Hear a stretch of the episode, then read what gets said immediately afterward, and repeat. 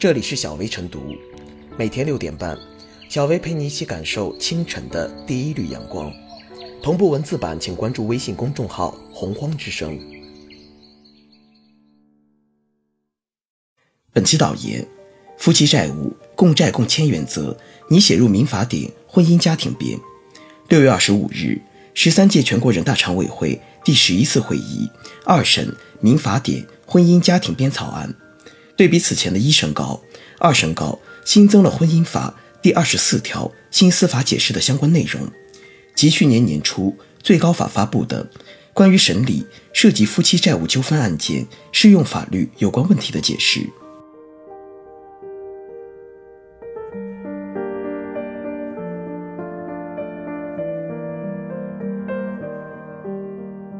夫妻债务共债共签拟入法，堵住法律漏洞。这一最新的立法动向，很容易让人联想起长期为人诟病的婚姻法第二十四条。二零零三年，最高法出台婚姻法司法解释二，第二十四条规定，债权人就婚姻关系存续期间，夫妻一方以个人名义所负债务主张权利的，应当按照夫妻共同债务处理。从立法的初衷看，这是为了保护善意债权人的利益，防止夫妻双方。利用假离婚等形式恶意举债，逃避应承担的共同债务。问题是，这样的条款规定也让很多无辜的人陷入债务陷阱，难以自拔。翻看新闻报道，诸如女子离婚后被负债千万元的这类新闻，时常见诸网上报端。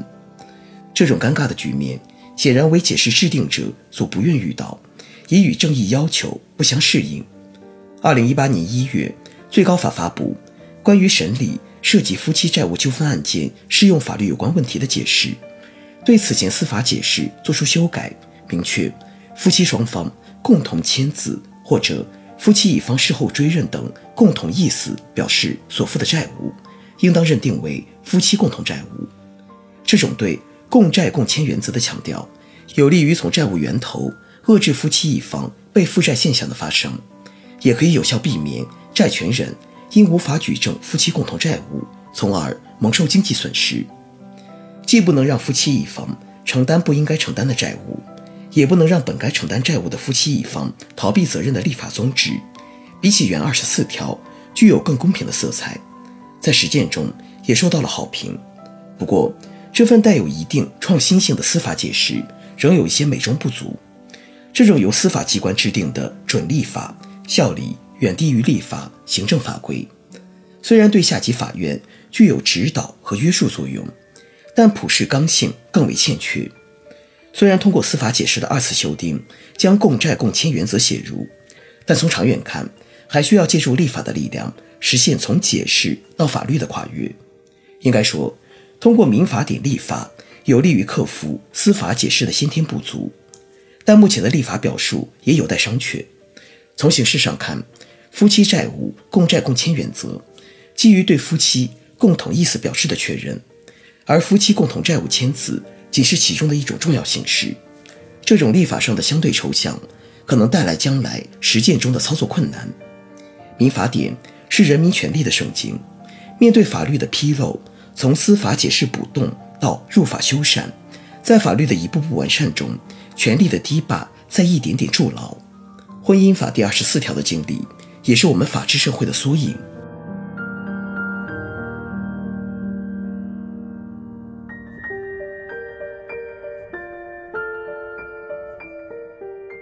让夫妻债务共债共签成为社会共识。原本《婚姻法解释二》第二十四条的内容旨在遏制假离婚、真讨债、破坏交易安全的问题，但往往被恶意利用，导致离婚后。夫妻一方被负债现象时有发生，引发社会巨大争议。为此，二零一七年二月，最高法公布补充规定，强调虚假债务、非法债务不受法律保护。二零一八年一月，最高法发布第二十四条新司法解释，至此，第二十四条的漏洞被补上，离婚被负债成为历史。体现民情、汇聚民意是立法应有之义。从二零零四年第二十四条实施到今天，夫妻债务共债共签原则拟写入民法典，立法与民意的互动不断推进良法善治，令人期待。第二十四条新司法解释可概括为：夫妻双方共同签字或者夫妻一方事后追认等共同意思表示所负的债务，夫妻双方都要背；夫妻一方以个人名义为家庭日常生活需要所负的债务，夫妻双方都要背。如果一方不想背，就要证明债务并非用于家庭日常生活，超出家庭日常生活需要的大额债务，夫妻另一方可以不背，除非债权人能证明债务用于夫妻共同生活、共同生产经营等。今后，债权人最好让借款的夫妻双方在借条上签字，否则日后可能面临麻烦。共债共签的制度安排。既保障了夫妻另一方的知情权和同意权，从源头上尽可能杜绝无辜一方被负债的现象，又可以有效避免债权人因事后无法举证而遭受不必要损失。如做不到夫妻共债共签，那么日常家事范畴内的债务属于夫妻共同债务，债权人一般无需举证。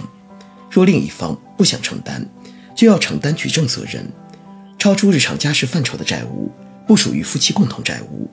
若债权人主张属于夫妻共同债务，就要承担举证责任。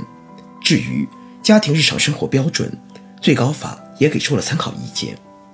在不废除第二十四条的情况下，通过完善立法应对夫妻债务纠纷问题，目的有二：其一是要保护善意债权人的合法权益，其二是保护夫妻关系中。无辜一方的合法权益，避免夫妻一方串通第三人坑害前妻或者前夫。总之，借给你钱的朋友不能坑，无辜的前妻或前夫也不能坑。民法典和婚姻法及其司法解释在立法精神上是一脉相承的。第二十四条新司法解释出台一年多来，多起案件中的债权人提出了撤诉申请，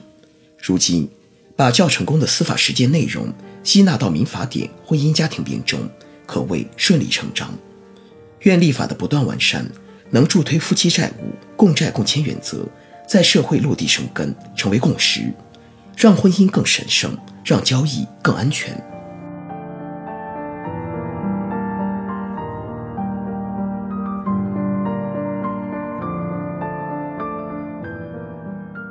最后是小薇复言。从婚姻法为二十四条引发的争议，到最高法相关司法解释的进一步明确，再到如今民法典草案的再次重申，科学平衡了各方利益和责任，无疑更加公平合理。夫妻共同债务就要有难同当，但不应当包括吃哑巴亏。